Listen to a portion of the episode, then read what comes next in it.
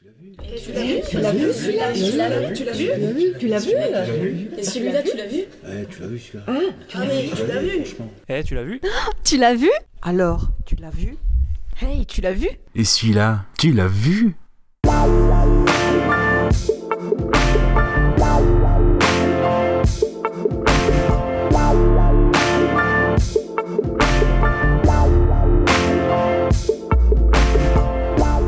bonjour à toutes et à tous, bienvenue pour l'épisode pilote de Tu l'as vu, et oui, votre nouveau euh, podcast cinéma. Je me présente, je suis Gravelax, je suis accompagné euh, dans cette aventure par euh, Papa Goubida. Et moi. Toi. salut, salut. Et par notre ami Kaza. Bonjour, bonsoir. Et oui, en effet, donc on va vous expliquer un petit peu le, principe du Tu l'as vu. C'est un, un podcast euh, qui, regroupe des passionnés de cinéma, comme beaucoup de podcasts. Et en effet, voilà, on veut simplement partager la passion du cinéma qu'on a et vraiment faire ça à la cool, euh, vraiment comme une conversation euh, entre, amis.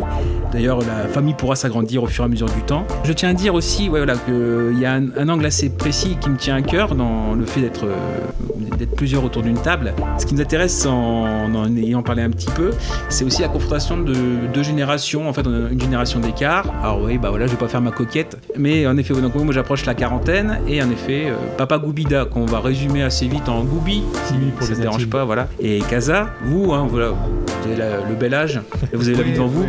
Oui, oui, bah, on va dire la vingtaine. Toi, t'as la vingtaine? Non, moi, j'assume, j'ai 25 ans. Ah, bah, assume, assume. Moi, j'assume pas encore d'avoir 23. Ouais, bon. Non, mais la génération euh, Roi Lion, tout ça. Ah bah oui, oui. Et donc, en effet, voilà. Donc, ce qui fait que, euh, bah, comme le titre de- du, podcast, en effet, le, le dit, c'est le, but, c'est quand même de s'échanger entre, entre cinéphiles. Bah, on va dire les bons plans, les, les- films qui nous ont marqués. Souvent, justement, c'est des films que euh, les uns ont vus forcément et pas les autres. Donc, c'est des conseils. Et finalement, moi, ce qui m'intéresse, euh, en tant que presque quarantenaire, c'est de partager des, des films qui m'ont peut-être bercé dans l'adolescence ou même tout court, en fait, et de voir ce que la nouvelle génération du cinéphile peut avoir comme regard parce qu'en effet euh, voilà il y a des choses qui peuvent avoir marqué euh, une époque et pas une autre Euh, forcément c'est un podcast qui ira un petit peu dans tous les sens on a plusieurs projets pour l'instant on voulait se présenter en fait, c'est tout simplement ça, se présenter au travers de films, etc. Donc, ce qui fait que pour les premières émissions, on se propose tout simplement, alors genre par genre, on a pris bien sûr différents genres, voire même regrouper certains, ce qui fait que c'est des genres assez vastes. On a proposé chacun un film dans un genre qui nous tient à cœur. Et en effet, le but, c'est de les faire découvrir aux autres. Donc, ce qui fait que chaque film, chaque personne en fait les a vus. Et le but, c'est de présenter le film qui nous tient à cœur et d'interagir sur, sur les autres. Pour l'épisode pilote, on s'est euh, tout simplement euh, intéressé à un genre qui nous intéresse tous. C'est le cinéma d'horreur. Alors là, par contre, ce qui est bien, c'est que voilà, il n'y a pas d'ordre établi pour autant. On va tirer au sort pour savoir euh, quel film intervient en premier. Comme ça, il n'y a pas de ah c'est grave l'accent premier, forcément, euh, c'est le doyen. Je propose à une main innocente, la plus innocente de toutes, euh, autour de la table. Mais moi, je propose que ce soit le doyen qui donne un numéro entre 1 et 3. Entre 1 et 3, 2, allez, juste au milieu. Et le juste milieu, ce sera It Follows. Ah, donc, C'est le mien. et ben voilà. On te laisse bien sûr euh, juste ouvrir la conversation pour savoir pourquoi tu nous as proposé celui-ci. euh.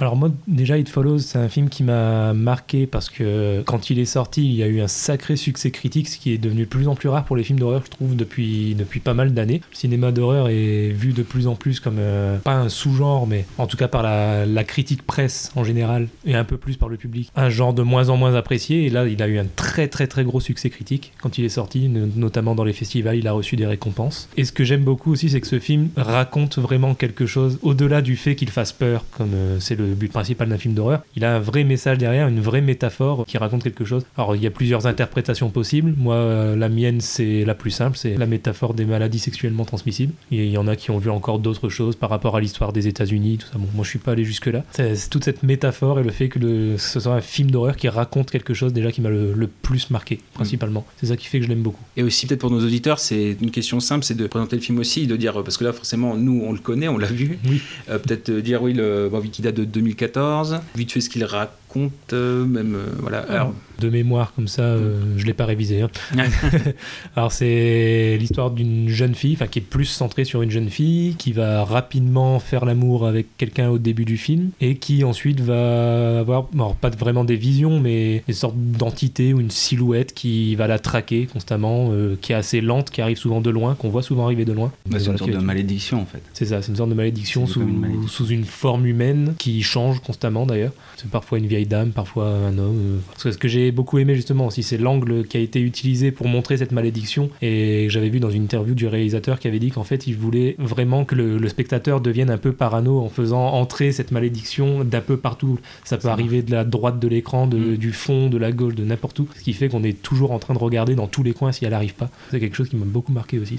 Ça marche beaucoup avec les plans fixes, tous les plans, les plans d'ensemble. Mm. Dans, le, dans le film, on voit souvent ça. J'ai- l'image de la hum, cour d'université, tu sais. Oui. Euh, la grande cour, et c'est ouais, c'est que des plans larges comme ça, et du coup tu te dis que euh, euh, le danger peut venir de n'importe où, et pourtant c'est un danger, enfin une menace lente. C'est-à-dire Oui, depuis le début du plan, la menace est là, elle est présente, sauf que tu la vois qu'au dernier moment. Et ça c'est, du coup c'est vraiment, ouais, tu deviens parano en fait en regardant ce, ce film, et c'est vrai que la réalisation est vraiment euh, efficace pour ça. Et c'est vrai qu'on est dans cette thématique du, du mal qui circule. On verra que dans, dans les, dans les films qu'on propose aussi, c'est une vitesse un peu plus lente. En effet, il y a toujours cette idée de vigilance. Et à travers ça, en effet, pour, pour It Follows, il y a cette idée aussi de sacrifice. Parce qu'on voit à travers un, des personnages, on va pas dire lequel, mais euh, l'idée de supporter le poids de cette malédiction. Donc en effet, c'est c'est un mal qui circule de façon plus ou moins consciente. C'est-à-dire qu'il y a ceux qui sont victimes de cette malédiction, essaient de la refiler, alors parfois de façon perfide, comme c'est le cas au départ. Si c'est au début du film, c'est pas trop, trop grave pour les spoilers.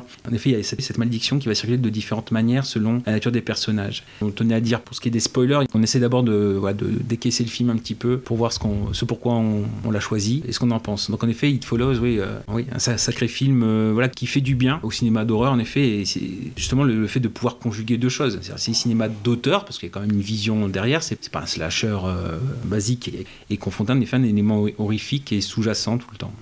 Et on est complètement à contre-courant des jumpscares. Au bout d'un moment, c'est c'est une, so- une sorte de mode comme ça, euh, néfaste. Ouais, Je trouve que c'est déjà passé de mode, tu sais, le jumpscare. euh, on voit tout le temps du jumpscare en fait, avec, le, avec les Conjuring, tout ça. On a eu euh, une tonne de jumpscares comme ça à, à foison. Et là, du coup, justement, tu vois, à contre-courant, t'as un film où la peur est super lente et très lente. Et là, tu te rends compte que la lenteur aussi est, est très efficace pour la peur, quoi.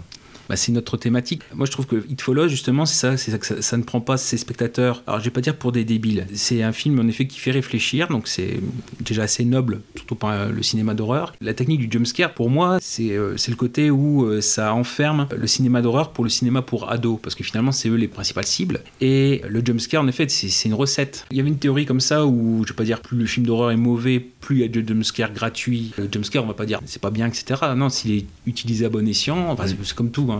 Là, c'est le fait de passer euh, un cran au-dessus, It Follows. On n'est plus forcément dans la cible ado. Un adulte peut y trouver son compte. Justement, c'est pour ça aussi qu'on l'a choisi. Je trouve que c'est ouais, ça, ça anoblit le film, en fait. Et moi j'ai aussi beaucoup aimé le film en fait par rapport au réalisateur, c'était son deuxième film Mm. et avant ça il avait réalisé un film qui a absolument rien à voir, qui est dans un genre totalement différent, qui s'appelle, attention avec l'accent français absolument magnifique, The Myth of the American Sleepover. Qui en- Mon dieu. En français, c'est le mythe de la pyjama party euh, Mm. américaine. Et en fait, cette comédie dramatique, on va dire plutôt, qui a un peu le même thème, mais qui l'aborde de façon totalement différente. Un- justement, c'est un peu un film pour ados, une comédie dramatique pour ados sur le thème de l'amour, où justement l'amour est montré un peu comme, euh, bah, justement, l'amour euh, qu'on découvre à l'adolescence, qui est tout beau, tout rose, euh, un peu caricaturé. Le film, c'est ça. Et justement, il a encore une fois traité le thème de l'amour avec It Follows, mais dans un registre euh, totalement différent et pour en dire quelque chose, en donner une autre vision, beaucoup plus horrifique et beaucoup moins belle, beaucoup moins rose. Et j'ai beaucoup aimé ça aussi, le fait de traiter le même thème, mais de façon totalement différente. Et la musique aussi du film.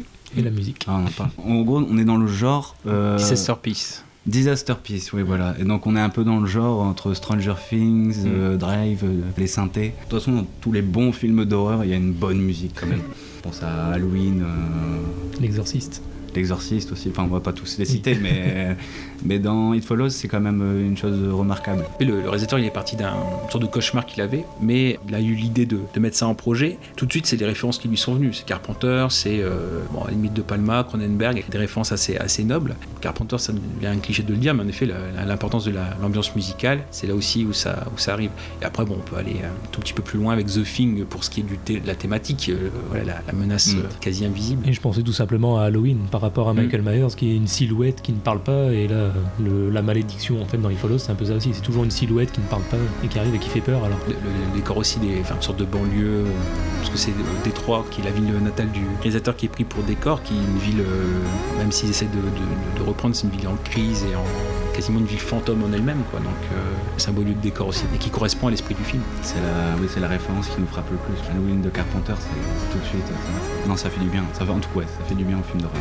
On va pas parler des scènes qui nous a fait le plus. J'y vais c'est ça? Allez, vas-y, vas-y, vas-y, je te regarde. Vas-y. Alors, elle est assez vague. C'est, je, je me souviens qu'elle arrive juste après un moment où les personnages sont sur une plage pendant Mm. plusieurs minutes. Juste après, ils voient justement. Enfin, il y a- il y, a une personne, un des personnages qui voit une silhouette arriver. Il se réfugie dans une sorte de cabane, c'est un petit abri en tout cas.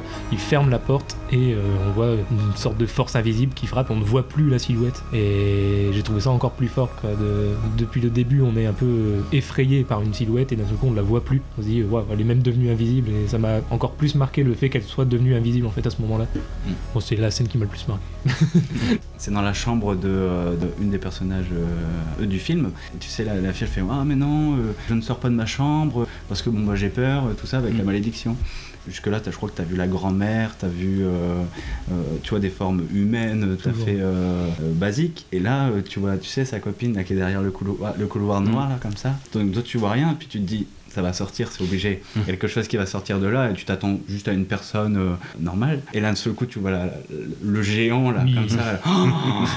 Oh, là là là là. Mais pour être honnête, quand, tu- quand on m'a demandé ma scène préférée juste avant, j'hésitais avec celle-là. J'ai bien fait de pas la dire. Mm. Moi, Ah oui, elle, non, moi, elle est pour toi. On est, moi, non, mais on est d'accord. hein, c'est. Ah oui, Voilà, j'ai. marquante. Oh là là là. enfin voilà. Après, tu ressens des choses comme ça. Et là, c'était pas. j'étais pas bien. Et là, Mm. pour le coup, il y a un jumpscare dans cette scène. Mm. Au moment où j'ai Non, mais c'est encore tout Oui. doux parce qu'il Oui. sort encore de, de- du couloir, tu sais, mais il. Oui, mais il- justement, il te- Comme quoi, on disait les jumpscares euh, peuvent être bons quand ils sont utilisés à bon escient, Ouais. mais là, c'est un là, bon exemple. lent même. C'est un, c'est un- c'est un peu lent, enfin par rapport au jumpscare, tu sais, où ça. Et euh, là, juste, euh, il sort de- du couloir noir là. Ouais, ouais. enfin bref. Moi, c'est le spoiler de bâtard, quoi. C'est vraiment c'est la, la toute fin. Ouais, Enfin, deux, il y a, y a l'essai de capture de l'entité dans la piscine. Ah oui, oui. Ça aussi, c'est une, une scène assez euh, pleine, pleine de tension. Voilà, ça, ça, on, on y vient. Mais bizarrement, je pense aussi que voilà, pour les autres films qu'on a choisis, il y a cette fin, enfin cette idée, cette idée du dernier plan euh, qui est importante. Et on voit les, euh, deux- les deux personnages principaux en effet qui sont censés être libérés de cette malédiction. Et on les voit avancer dans la rue. Et finalement, il y a une forme tout au fond qui les suit. Mais il y a cette- ce, ce mystère de savoir est-ce que c'est un passant ou est-ce que c'est la, malédiction qui, même si elle, s'est éloignée un moment, elle, revient vers eux? Le côté toujours dernier plan, plan énigmatique, qui donne forcément plus de mystère qu'une fin fermée. Et euh, voilà, donc le film est fermé, point. On a la clé du mystère. Non, là justement, c'est encore une fois ce qui anoblit un, film, c'est qu'on puisse encore en discuter après coup, ne serait-ce que par savoir euh, bah, en effet la nature de la menace. Si je rejoins sur le, thème du fait que ce soit en, effet les maladies sexuellement transmissibles, en fait de, de finir sur un mystère, savoir bah, est-ce que c'est fini ou est-ce que euh, les, les personnages vont encore avoir à se débattre avec cette menace qu'ils pensaient, pensaient écarter moi. Donc pour moi c'est le dernier plan avec ce, cette euh, intention de, de mystère et d'encore de faire questionner le spectateur. C'est mon côté compliqué qui aime réfléchir, voilà, donc qui, qui est titillé. Donc euh, pour moi c'est ça. Voilà. Une fin à la Inception où on ne sait pas ce qui, se passe après le dernier plan. Ah oui, mais, ça. mais bon après justement ça fait l'objet d'analyse, donc les gens, les gens ont dû réfléchir. Bon après maintenant une théorie, hein, Oui, voilà, mais bon on va pas. de la théorie. Ça reste de la théorie. Mais elle tombe en vrai, la toupie. on fera une émission spéciale pour euh, savoir si la toupie tombe vraiment. Voilà voilà. On aura Et- peut-être euh, Nolan, en fait. Mm. Bravo Goubi d'avoir essuyé les plâtres. Il nous reste en effet ouais, deux films. Il faut encore un nouveau numéro. Il reste le. Alors, Casa, le 1 ou le 3 Euh, le 3. Et pour le 3, ce sera Le village des damnés. Ah bah c'est pour moi, c'est pour Gravelax, d'accord. Donc oui, euh, à savoir oui, le village d'année de 1960, pas la version de 1995 de Carpenter, celle de Vofrila, donc qui est un réalisateur allemand qui n'a pas fait grand chose d'autre. En fait, il a beaucoup bossé, etc. pour la télé ou bien euh, pour le cinéma, mais pour- dans des films mineurs et qui ne sont pas euh, des films fantastiques. C'est-à-dire que euh, un peu comme en chanson, il y a le One Hit Wonder, c'est celui qui fait qu'un seul titre. Lui, à la limite, c'est un One Movie Wonder. Il a fait un, voilà, un seul grand film dans sa carrière qui est euh, Le village d'année. C'est un film MGM donc euh, de 1960 qui prend pour cadre le petit village de Midwich qui en fait euh, s'est tiré en fait d'un roman Les Coucous de Midwich de 1957. euh, bon, c'est John Wyndham. Donc les coucous, c'est la particularité en effet et c'est toute la thématique du film d'être un oiseau parasitaire, c'est-à-dire qu'il pond et voilà donc il fait sa progéniture et il met ses œufs dans le nid d'autres oiseaux qui sont chargés de les élever. Donc ça correspond tout à fait au, titre du film. Donc une petite bourgade anglaise où d'un seul et en fait c'est pour ça aussi que j'aime bien ce film, c'est qu'en effet c'est un film très court, une heure un quart, et en fait c'est un bijou de précision, c'est-à-dire que voilà, dès le départ, juste avant le générique, on a tout de suite le problème, à savoir que d'un seul coup, tous les habitants de ce village s'évanouissent sans raison apparente. Ensuite, Alain Bernard, c'est déjà bien un bon truc d'avoir Alain Bernard comme beau-frère, euh, qui dans l'armée, en effet, euh, donc il passe un coup de fil à son beau-frère pendant ce temps-là. Son beau-frère, en effet, s'écroule, et en effet, en essayant de joindre le village de, de Midwich, il n'y a personne qui répond. Donc il se rend sur place, il s'aperçoit avec un agent qu'une certaine frontière euh, franchie, paf, euh, on s'évanouit. Donc tout de suite, la- l'armée débarque, on fait des tests, etc. Les gens se réveillent d'un seul coup, comme ça. Donc là, pareil, on est au bout d'un quart d'heure, 20 minutes. Les femmes du village tombent toutes enceintes, que ce soit les plus âgées, que ce soit les vierges, que ce soit les femmes stériles aussi, et puis forcément celles qui sont, celles qui peuvent procréer. C'est assez intriguant et on va s'apercevoir en effet que ces, ces enfants, bah, voilà, ont tous euh, le même profil, hein, c'est-à-dire des blondinés, assez blafards, qui ont une croissance euh, plus rapide que la moyenne, au niveau de l'intelligence, de la taille Des yeux. Des yeux. Euh, oui, pareil, ils ont des, cheveux et des ongles de nature euh, différentes et inconnues jusque-là. L'idée, c'est de savoir euh, qu'est-ce qu'on en fait de ces enfants. Et donc, au départ, c'est vu comme, euh, comme un projet. Là, c'est pour résumer l'ensemble. On est déjà une petite moitié du film. C'est-à-dire que c'est un film qui ne perd pas son temps. C'est pour ça que j'aime beaucoup. C'est une série B. Le budget est super modeste. Et justement, l'économie de moyens, bah, en fait, elle est faite par des, des trouvailles de narration, en fait. Beaucoup y voient une thématique de la guerre froide, qu'un système to- totalitaire avec une pensée unique, parce que c'est pareil, assez vite, on, s'aperçoit qu'ils ont l'esprit connecté. Ce que l'un sait faire, l'autre sait le faire aussi par, par connexion, en fait. Donc l'idée de, voilà, un esprit commun, communisme. Est-ce que c'est euh, une critique du communisme? Je l'avais pas vu comme ça. Je l'avais pas vu comme ça non bah, c'est- euh, C'est-à-dire que par exemple, le personnage, en effet, un des personnages, comme les, ses enfants savent par exemple euh, déchiffrer les pensées primaires, il sait assez vite comment bloquer par le fait de, par exemple, de penser à un mur de briques. Et ce mur de briques, par exemple, on peut le comparer à un rideau de fer. Parce que le mur de Berlin, voilà, euh, c'est un film de 60, Berlin c'est euh, 1961, c'est l'année d'après, mais il y a cette idée du rideau de fer qui sépare le monde libre euh, du monde communiste, on va dire ça comme ça, pour, euh, si on prend une vision, euh, vision occidentale pour pour l'époque. Et il y a un peu différentes thématiques, pour une, sé- une série B c'est assez, euh, assez ambitieux je trouve. Euh, Il y a une thématique qui me fascine, c'est celle du l'enfant diabolique, l'enfant maléfique. Le fait que ces enfants qui apparaissent comme ça, qui ne semblent pas euh, être euh, conçus naturellement, c'est quand même une invasion du domicile, fait, de, de la famille. Mm. Et ça les déconstruit complètement. Donc, ce qui fait qu'il y a la menace à l'intérieur de- d'un village et plus loin aussi de, de la famille, en effet, de, avec des liens complètement différents. Mais ça, c'est un peu autre chose. Et justement, c'est pour moi savoir, bah, justement, un peu une question c'est un, un film en noir et blanc, avec euh, pas forcément beaucoup d'effets spéciaux. Est-ce que ça passe? Est-ce que c'est passé? Est-ce que c'est un film que vous avez apprécié? Vas-y. euh, Moi d'abord.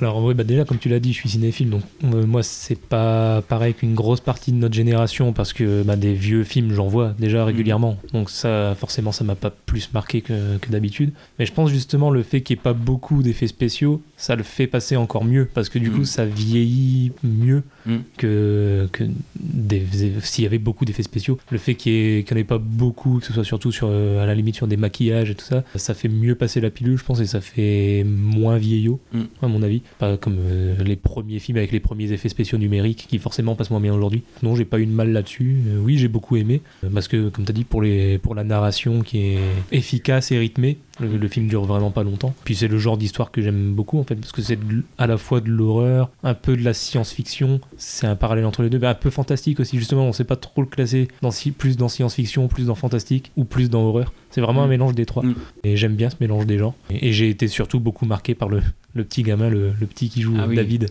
qui, Ouais, joue super bien. Ah ouais, qui a une puissance de jeu pour son âge. Justement, je suis du genre à... On va dire que j'aime pas les gosses, mais Mm. je suis du genre à beaucoup reprocher le jeu des enfants parce que c'est difficile de trouver des enfants qui jouent bien Voilà. aussi bien que les adultes. Et alors lui, il m'a vraiment marqué parce qu'il n'y a aucune fausse note dans son jeu et, et il est flippant ce petit enfoiré.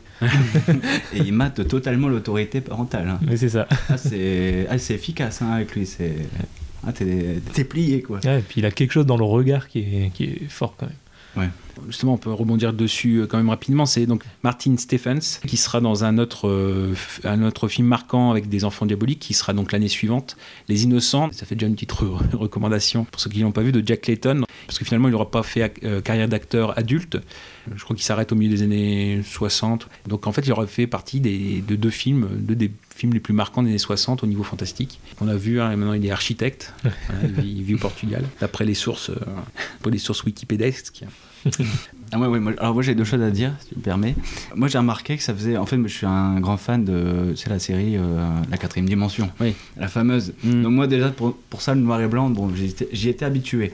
Et en fait ça fait beaucoup penser à un épisode, euh, Ouais. un long épisode de, Mm. de la quatrième dimension. Et c'est aussi efficace d'ailleurs que Mm. en termes de, bah, en termes de montage. Enfin c'est limpide, l'histoire est racontée de manière limpide. Et moi en fait justement je, tu vois je, je, je réfléchis pas, je me pose pas euh, autant de questions que toi parce Mm. que justement dans ces films là où il y a un mystère, j'aime que le mystère, euh, tu Ouais. vois, j'aime pas creuser derrière. Je veux Mm. que le mystère soit là, soit présent, et justement j'ai envie bah, de laisser placer une doute, que rien ne soit expliqué. C'est pour ça que j'ai- j'aime la quatrième dimension. Avec il y, a que ça. hein. Je vous le conseille. hein, je vous le Mm. conseille. Ah non, ouais, ça arrive en fait par hasard, euh, ce mystère. euh, Bah, et même il est encore il est encore maintenu. C'est-à-dire que par exemple il y a un moment donné où euh, le personnage principal dans la version française c'est euh, Georges Bellamy. Leur fait classe. Et euh, à un moment donné bah, comme il y a une sorte d'échange de, de questionnement de eux vis-à-vis des humains et de Georges vis-à-vis d'eux et il y a un mystère. Par exemple c'est lui il propose à un moment donné il leur pose la question de savoir en gros s'il y a une vie extraterrestre si eux-mêmes sont extraterrestres. Et ils se trouvent face à un silence. Dans l'échange d'informations c'est eux qui veulent en effet un maximum d'informations euh, sur l'espèce humaine et ils sont pas prêts à, à faire l'inverse. C'est ce qui les rend aussi un peu, voilà, un peu flippants ou dans le sens aussi où euh, il y a ce côté-là, comme tu dis, assez, assez froid avec euh, les, les parents ou choses comme ça. C'est le, le fait qu'ils ne cachent pas leur attention. C'est-à-dire qu'à la limite, ils pourraient euh, avancer cachés dans le sens où c'est, voilà, bah, ils se, se, comporter comme des bons petits enfants, merci papa, etc. C'est ce qu'ils font, mais ils, sont- ils font de façon froide, donc ça sonne faux. Non, au contraire, ils sont assez nets. Oui, bah, on est venu pour dominer.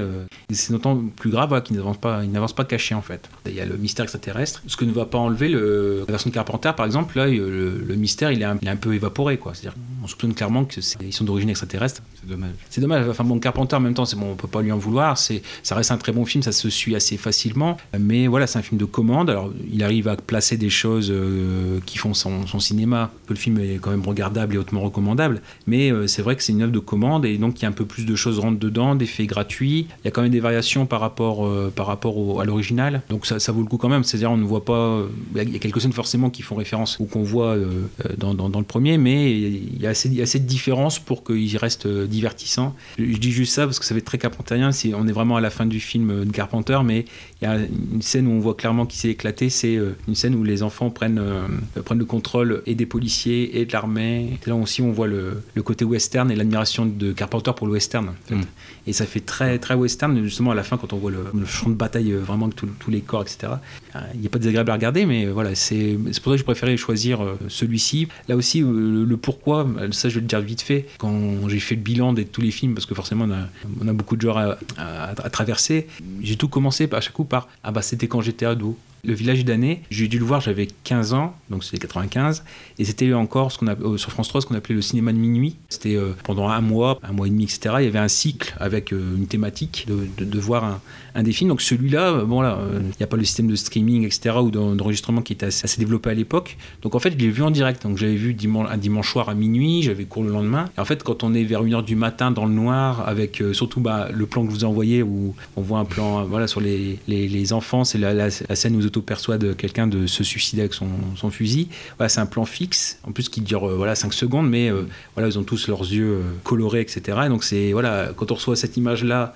à 15 ans, à 1h du matin, euh, voilà, etc. Donc c'est c'est quelque chose qui traumatise en fait, et, enfin qui traumatise ou qui, qui marque. C'est pour ça aussi que, que je l'ai proposé. Bah, tu vois, moi, il y a un film qui m'a fait le même effet. C'est euh, Phénomène de Shyamalan. Ouais. Ah.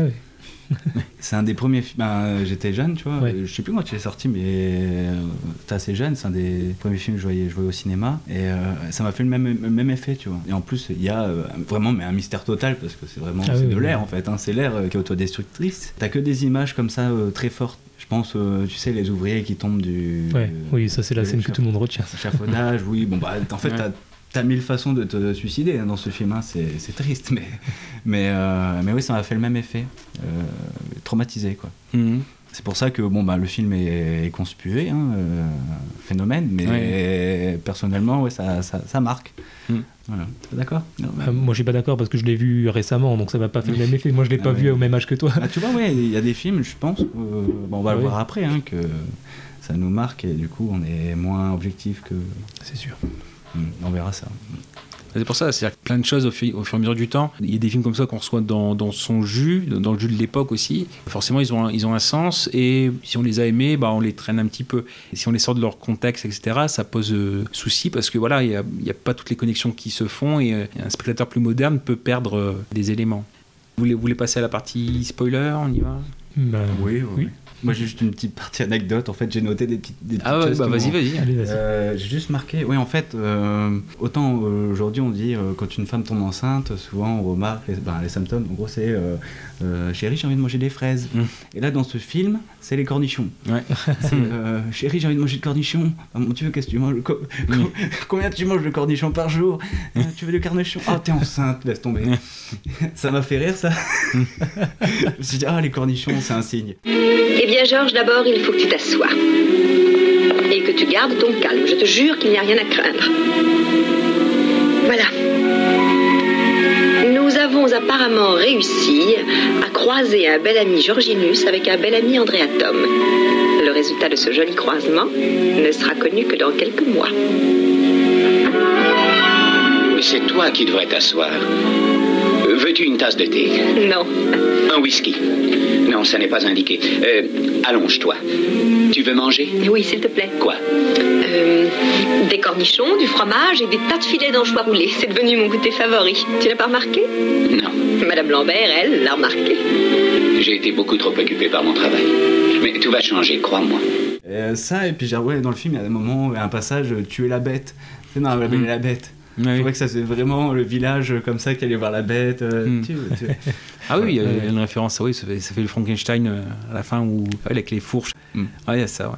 Et euh, ouais, après, après, voilà, il y a le, dans la nature spoil, en fait, c'est plus la résolution en fait, du problème. En parlant des mères, où euh, moi j'ai bien aimé cette vision de, des personnages féminins. Et puis bah, euh, dans, le, dans le film, par exemple, nous on voit surtout la femme de Georges, Andrea. On voit donc une mère qui s'attache à faire son rôle de mère un maximum, donc en s'adressant en, mère aimante à son enfant. Et puis on voit en effet leur, leur- leur absence d'empathie même, fait qu'ils répondent froidement, même ils vous voient sa mère. Il y avait une théorie intéressante que j'avais vue, c'était en effet que ces personnages féminins, bah, tout le long, vont perdurer et quitte à se prendre vraiment le, mur, parce qu'en effet, il y a eu ce lien de euh, fœtus, etc., de, conception. Tandis que, euh, si on prend le père, à savoir ici Georges, par exemple, euh, eh ben, on, voit que assez vite, lui, en tant que scientifique, il va prendre son fils, il va comprendre assez vite sa nature, il va le prendre vraiment en objet d'expérience. Et en fait, c'est ce qui va attirer aussi les, les enfants euh, vis-à-vis de lui. C'est-à-dire que finalement, en traitant son fils, non pas comme un fils, mais comme un objet de, de science, il perd l'empathie. Et pour eux, justement, c'est ce qu'ils disent. C'est euh, le personnage qui a,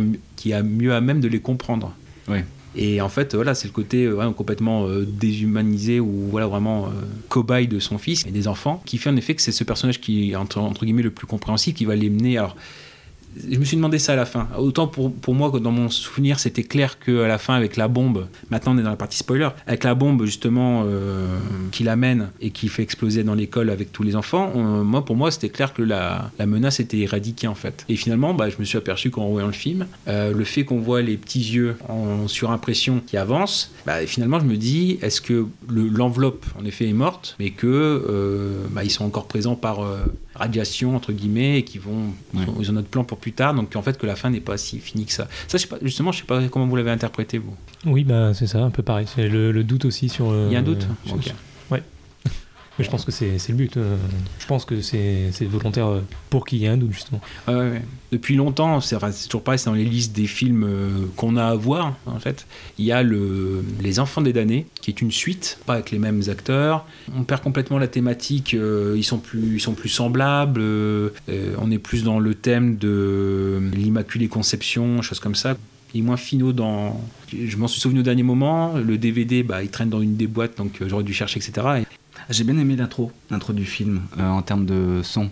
Ah oui, Le rapport avec le, le chaos, tu sais. ah oui, oui. Le silence, euh, mais t'entends juste, tu sais, euh, comment la cloche, tu Mm. sais, t'entends que des petits bruits, l'eau qui coule. Mm. Tu vois que c'est bien amené. C'est très organique.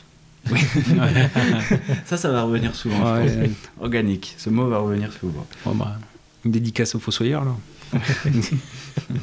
Dans le film, à la limite, c'est le... ce qui m'intéressait, c'est le- savoir la, la mort ou le maléfice que- qui vous a plus marqué des enfants. Moi, c'est la voiture.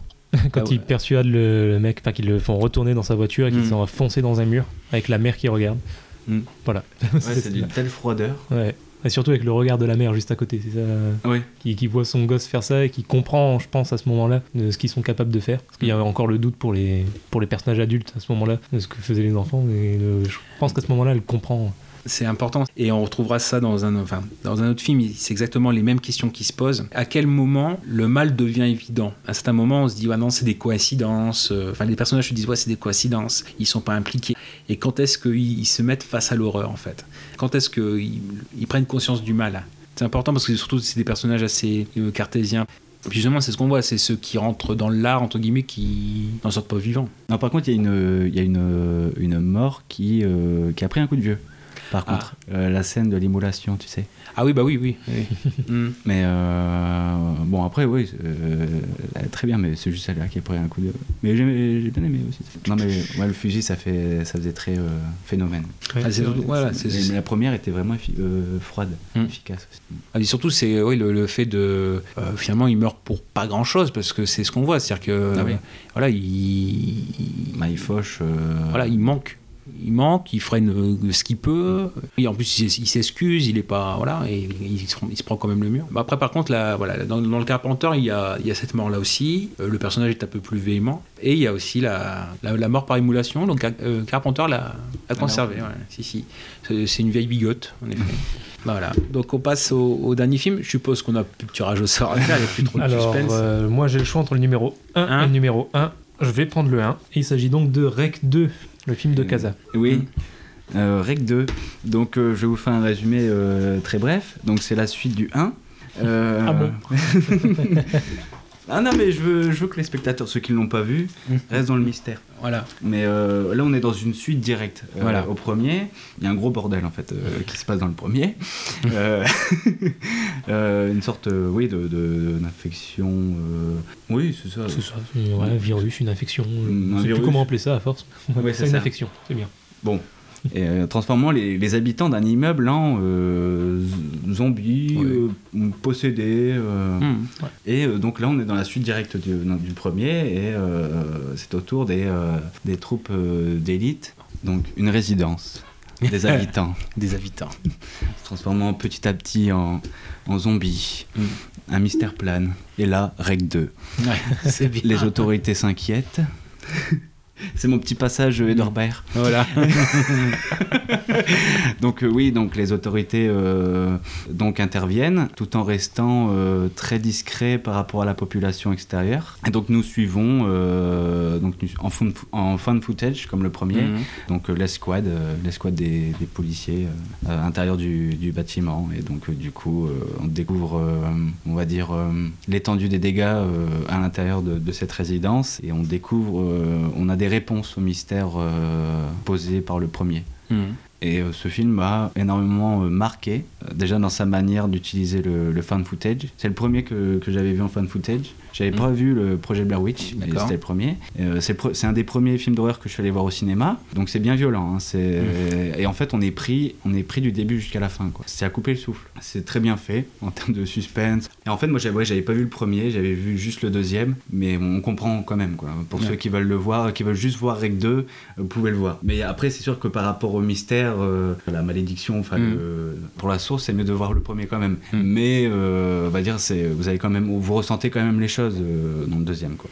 Ça m'a marqué. Donc, euh, je sais pas vous, mais euh, Ouais. Oui, bah moi c'est la même chose. hein. Par rapport au fan footage aussi, je trouve qu'il est utilisé super intelligemment là-dedans. Oui. Parce que ça paraît, c'est quelque chose aussi qui est beaucoup critiqué dans le cinéma d'horreur, le fan footage. Souvent c'est associé aux mauvais films. La plupart des films en fan footage sont super critiqués. Là, je trouve qu'il est utilisé de façon super intelligente. T'as dit que c'était du point de vue des policiers. Il faut pas oublier qu'il y a aussi les trois jeunes. Les trois jeunes qui rentrent dans le bâtiment à un moment du film, après je sais plus 20-30 minutes peut-être, qui rentrent dans le bâtiment et donc c'est filmé à travers, euh, je sais plus si c'est une caméra. Je crois que c'est un des trois qui a une caméra. Mhm. Et donc ça donne un point de vue supplémentaire. On voit ça donc du point de vue de la police qui intervient et du point de vue de trois, trois touristes, j'allais dire, de trois, trois jeunes euh, Vagabonds. voilà, trois, trois jeunes vagabonds d'une vingtaine d'années qui se trouvent là où ils auraient jamais dû aller. Donc Ouais, ça, ouais, ouais. ça donne un point de vue supplémentaire que je trouve euh, vraiment intéressant. Bon, sans trop spoiler, c'est compliqué de parler de ce film parce qu'il se passe quand même pas Ah, mal c'est de pour choses. ça, ouais, je, je voulais rester euh, assez bref, oui. Mais Mm. c'est, c'est bien de le J'aime bien le fait que la, la tension elle est permanente aussi. C'est, je crois Ah ouais, que c'est l'un des films qui me font le plus flipper en fait à chaque fois que je le vois. en haleine jusqu'au bout, quoi. C'est ça. Et justement, euh, sans spoiler, euh, le final est aussi. euh, tu, tu t'as atteint un climax, quoi, en termes de, de, de frissons euh, et de peur. Et là, pareil, bon, ça va être un, un léger spoil. Bon, euh, ça reste assez vague, ça va, je, je dévoile pas tout non plus. J'aime bien la capacité du film aussi à mélanger plusieurs thèmes de l'horreur. Là, en l'occurrence, les zombies Ouais. Mm. et un peu la les films de possession. C'est un petit peu un, un- un entre-deux que j'ai j'ai bien aimé. Mm. Certains trouvent ça peut-être un peu maladroit de mélanger les deux, mais bon, moi j'ai trouvé ça.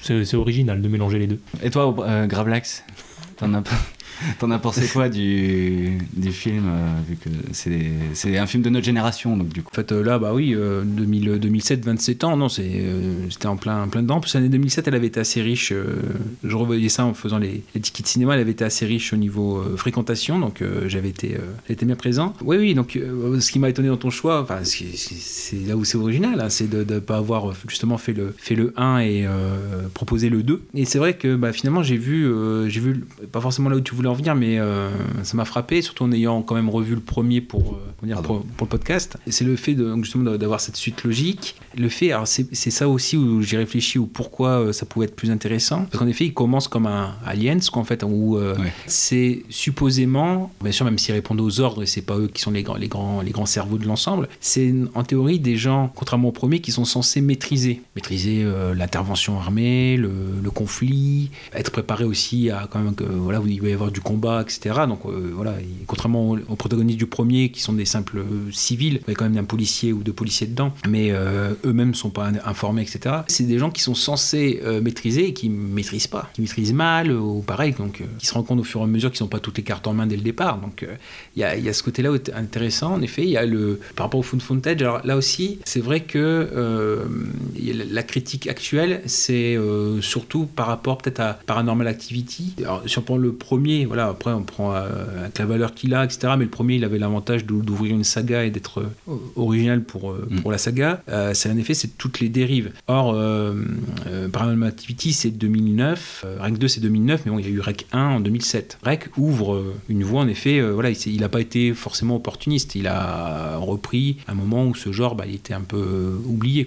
Donc, il y, a- ce côté-là qui est intéressant de, de voir, en effet, les, qu'est-ce qu'ils allaient proposer de plus, quelle était la justification, point de vue. Autant le premier, c'est une équipe de télé qui filme. Donc, c'est les images qu'on a de la caméra, c'est les images de témoignages, en effet. Et là, par contre, c'est les images de la- des caméras d'intervention armée, etc. Puis celles, en effet, des, des trois jeunes qui interviendront. Là aussi, il y a une similitude. Alors, bah, quand on en parlait avec le village d'année, Rec 1 et Rec 2, je les ai beaucoup aimés. Euh, Un peu moins le 3 et le 4, mais ils sont plus dans le même. euh, Ouais, non, Ouais, pas du tout dans le même c'est pas, c'est pas la même chose. Parce qu'en effet, il y, a ce, il y a ce timing. Et euh, bizarrement, en ayant regardé comme ça, parce qu'en en ayant, en les ayant revus euh, sur télé, euh, j'ai pu avoir, avoir le minutage. En fait, la terreur arrive pour les deux à 12 minutes. Peu près 12 minutes de film, paf, il y a le premier effet d'horreur. Donc il y a ce timing. Pareil, quand les jeunes interviennent, bah, on est à 30 minutes, euh, etc. Donc ça, euh, c'est assez calibré et assez, euh, assez fort. C'est aussi des films assez courts et efficaces en fait. Oui. C'est ça où, euh, ce que je trouve assez admirable, quoi. C'est des films, ils, ils sont désossés et voilà, ils ont, à- ils ont à dire ce qu'il y a à dire. Ce qui finalement, ils sont assez riches parce qu'il y a quasiment pas de temps mort. Ou s'il y a un temps mort ou plus léger, c'est pour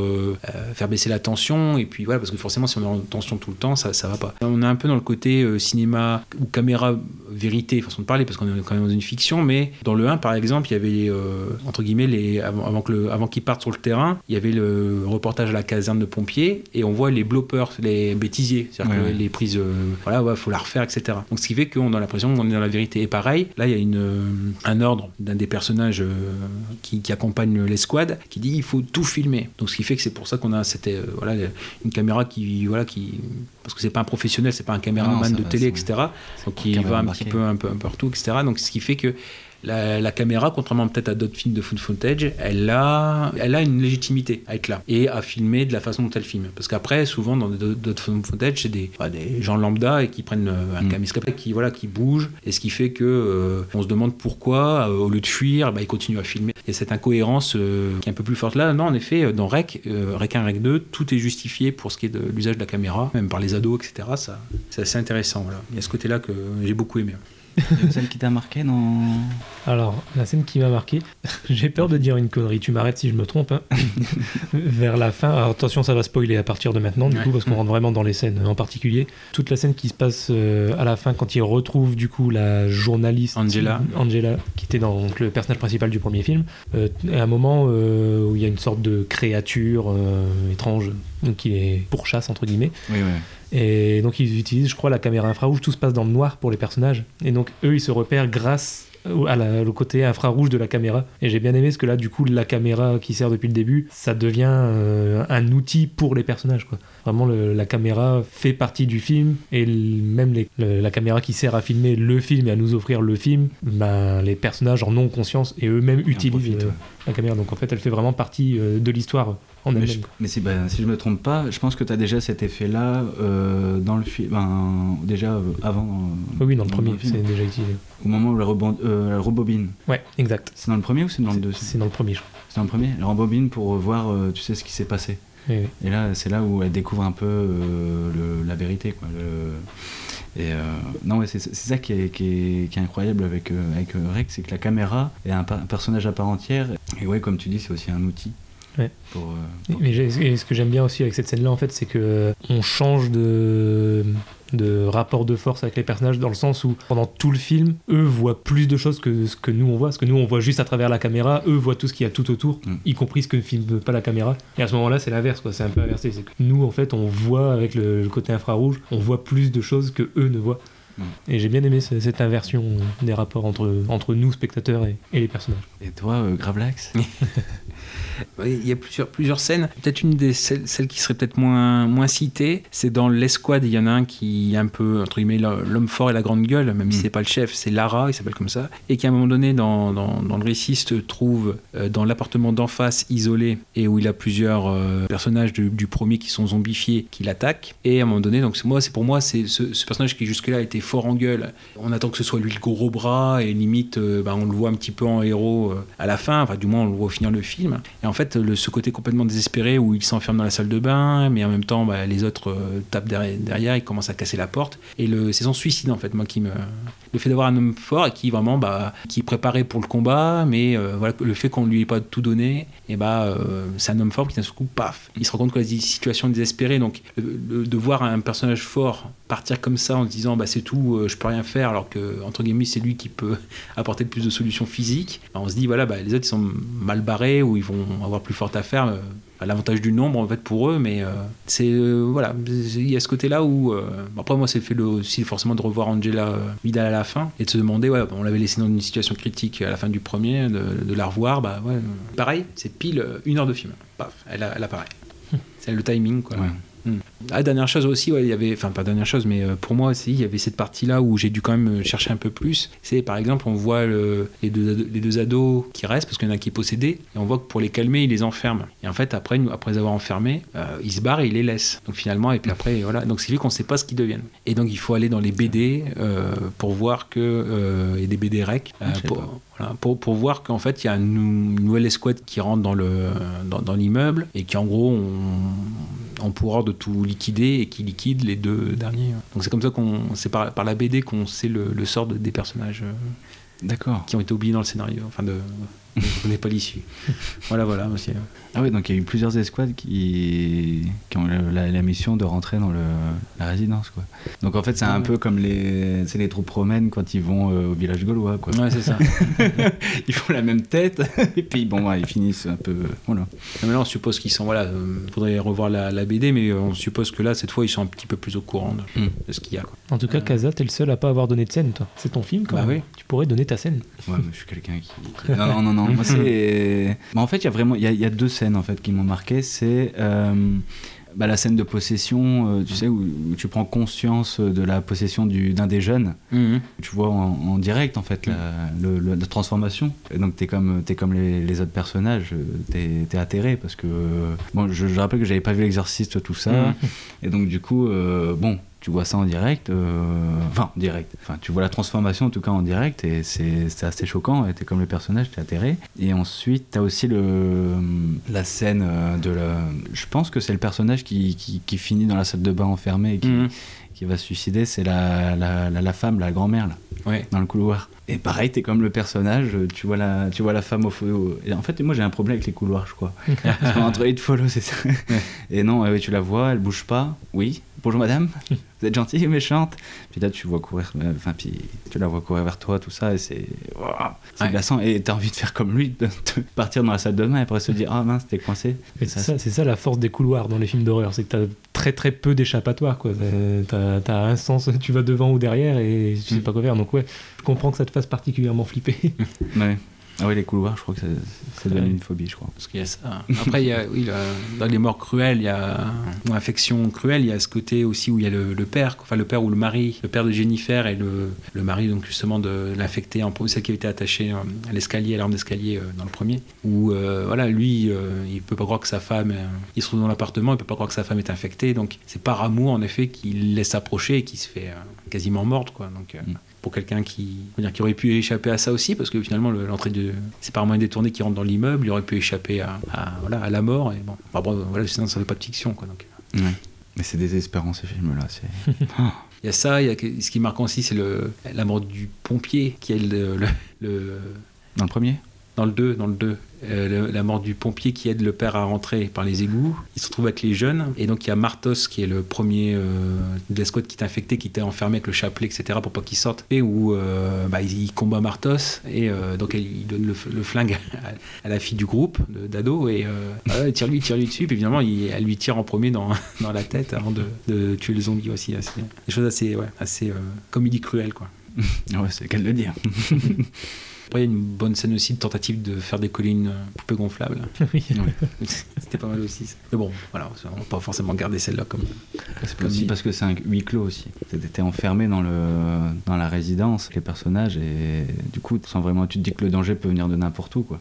Ça, et puis comme c'est mis en quarantaine, ils peuvent pas en sortir, donc euh, tu sais que tu vas rester dans, dans cet immeuble jusqu'à la fin. Ouais. Oui, ils ont une double.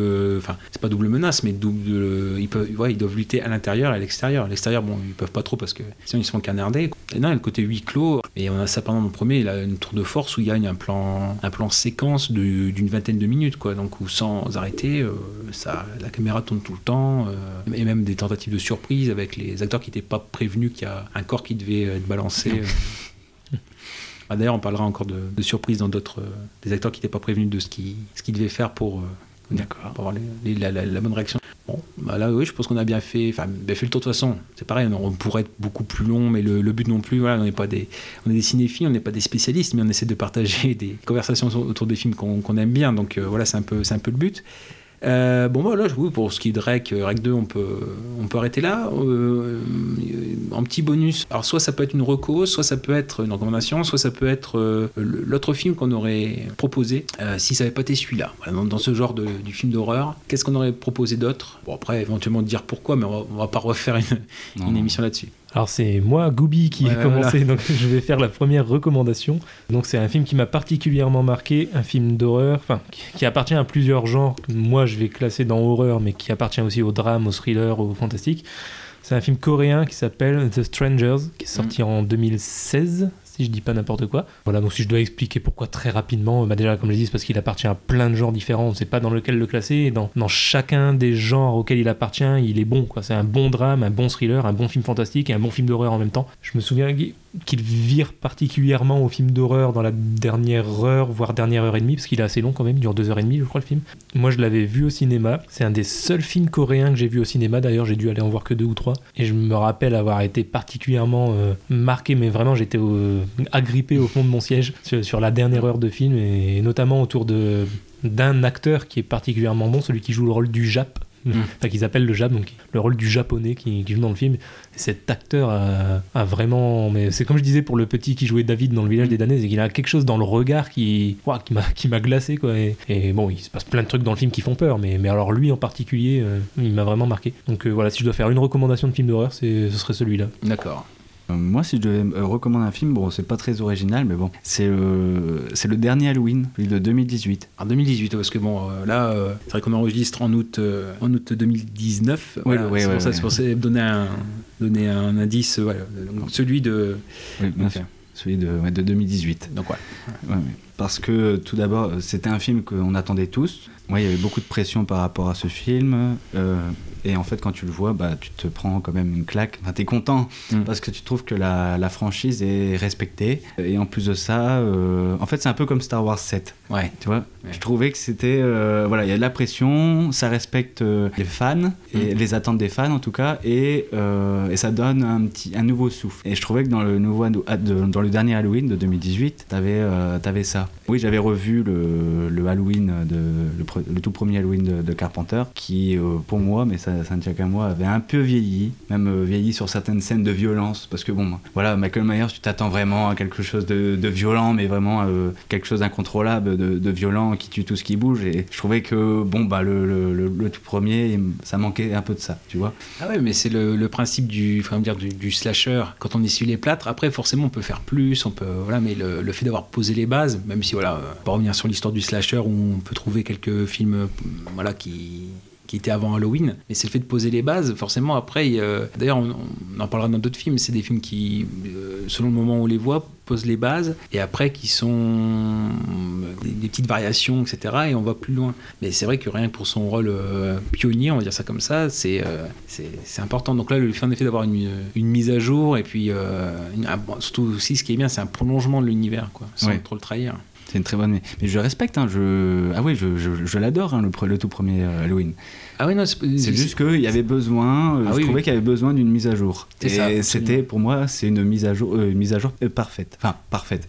En tout cas, très bonne. Très bonne mise à jour. Je trouvais que ça manquait un peu de violence, tu vois, vraiment incontrôlable. Et tu retrouves ça dès le début avec Michael Myers. Tu retrouves déjà, euh, bon, vite fait les, les scènes de toilette ou, euh, bon, après l'histoire de la poussette. tu sais? Oui. il passe à côté, tu fais ah non, quand même pas. Bon après on sait pas, Mm. mais euh, voilà, tu vois c'est et j'ai trouvé euh, vraiment euh, vraiment intéressant. Donc pour euh, voilà pour ceux qui veulent découvrir Halloween, Mm. bah, je conseille vivement ce, ce dernier opus sorti en 2018.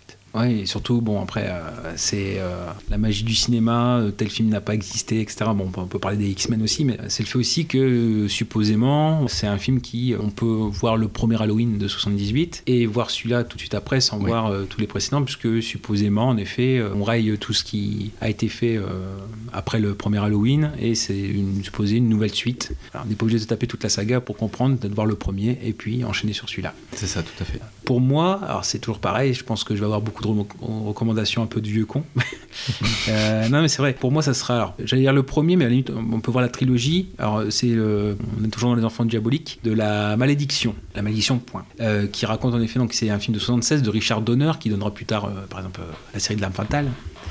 Les Goonies. Les hmm Goonies. Et Goonies, ouais. Enfin, surtout ce, qui, ce, qui, ce que j'aime bien dans, ces films, surtout les deux premiers, c'est que c'est des grands acteurs de l'époque qui sont peut-être, euh, qui sont quand même des, grands, des grandes figures du cinéma classique et traditionnel et qui s'aventurent dans le, le côté fantastique. Et euh, donc ça raconte l'histoire en effet de, de, par exemple pour le premier, d'un ambassadeur qui, enfin sa femme fait une nouvelle fausse couche et donc il se voit proposer un enfant, dont on ne sait pas forcément l'origine, etc. Mais pour que sa femme, en effet, si voilà, c'est- entre guillemets, c'est l'enfant de la dernière chance. Si euh, sa femme, enfin si elle sait que c'est encore une nouvelle fausse couche, elle, pour elle, elle ne pourra plus faire d'enfant. Et donc on, dé- on découvre assez vite que euh, cet enfant, c'est l'antéchrist. Le but, c'est de, de s'aventurer dans les sphères de politique. Et euh, finalement, c'est ces films qui sont pas faits par-dessus la jambe, qui ont un vrai propos, qui sont bien interprétés qui sont crédibles. Pareil pour le 2. Pour le premier, c'est Grégory Peck et Remick, qui sont quand même de, grands noms.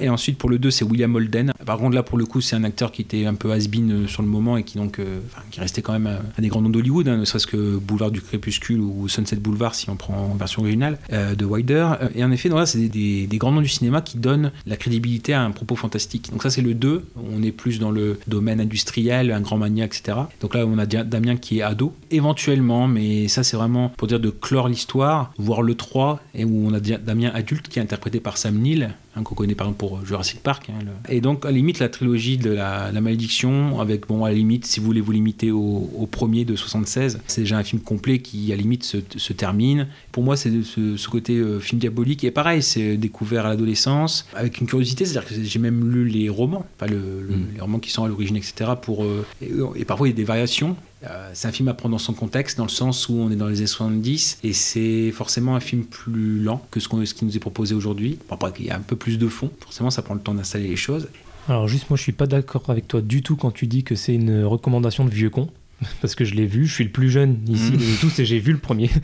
Donc, euh, et j'ai beaucoup aimé. D'ailleurs, je suis content que tu dises que les suivants sont à voir parce que j'hésitais à regarder les suivants. Donc euh, si tu les conseilles, euh, tant mieux. Alors, encore une fois, ça, le, le 2, il n'y a pas trop de soucis parce qu'en plus, dedans, alors là, par exemple, tu ne l'as pas vu et j'étais en face de moi, donc je ne spoil pas. Mais il y a par exemple une des morts les plus cruelles, en fait. Et à la limite, le 2 vaut, vaut la peine. En fait, elle est assez viscérale et elle vaut la peine rien que pour ça, par exemple. Le 3, c'est vraiment pour dire de clore l'histoire. Euh, il est quand même euh, inférieur pour moi. Mais bon, ça permet de savoir euh, comment ça se termine. Et par hasard, j'ai cru avoir vu quelque part qu'il y avait une série aussi, tu l'as pas vu? La série Malédiction, mais qui n'a pas, ouais, qui a pas duré très longtemps. Euh, Une série qui s'appelait Damien. qui s'appelait Damien, voilà, c'est ça. Mais ouais, bah, comme ils ont fait l'exorciste, comme voilà. Mm. Encore une fois, ces trois films, euh, voilà, on est dans le domaine de l'horreur, mais ils ont été faits euh, de façon sérieuse et quand même assez, assez importante, quoi. Donc, euh, pas par-dessus la jambe. Voilà, un petit joker. Bah, C'est vraiment parce qu'on est- dans le, dans le thème de l'horreur, enfin le, genre de l'horreur, et euh, je tiens à dire que euh, il faut suivre euh, un réalisateur qui s'appelle Mike Flanagan, connu euh, pour notamment pour sa série Hunting of Hill House. Il a la particularité dans son film, c'est pas de mont- enfin dans, dans cette série et puis même dans, son cinéma en général, c'est de mêler l'horreur à l'émotion, quelque chose de d'intime en fait. Dans- notamment dans, la série, tu retrouves un en fait c'est un drame familial, c'est un drame familial et tu retrouves ça d'ailleurs dans son dans son premier film. C'est un jeune réalisateur, enfin, il a 41 ans, mais euh, il est à suivre. Il a fait Ouija, les- Ouija les origines, Ouais. qui, Il a qui a la particularité d'être meilleur que le, Oui. que le premier. C'est très rare, mais la suite est meilleure que le, que le premier. Le tout premier film qu'il a fait. Absentia, non? Oui, c'est ça. vrai. Absentia, ouais. En 2011, ouais, ok. Et, euh, non, mais je le conseille, euh, voilà. Si vous devez le noter quelque part, euh, Mike Flanagan dans la tête ou Ouais, son ça- sens critique ou des, trucs, des choses comme ça, notez-le parce que et en fait il est à la suite, il va faire la suite de Shining. Ouais, Dr. Sleep. Donc donc je suis bien content. et donc donc voilà, c'était mon petit point. euh.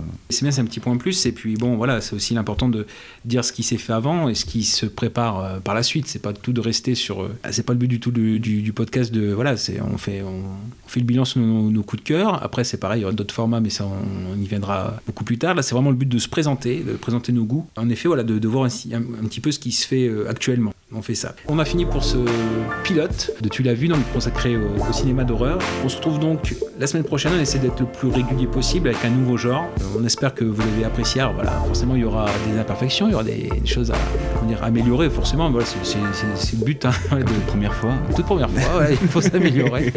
voilà, voilà. Donc on se retrouve la semaine prochaine pour un nouveau genre. On vous dit au revoir. Donc euh, c'était Monsieur Gravelax. Au revoir. À bientôt. C'était Monsieur, Monsieur Casa. Monsieur Casa. Et moi, c'était Gooby, à bientôt. Au revoir. Au revoir. Salut.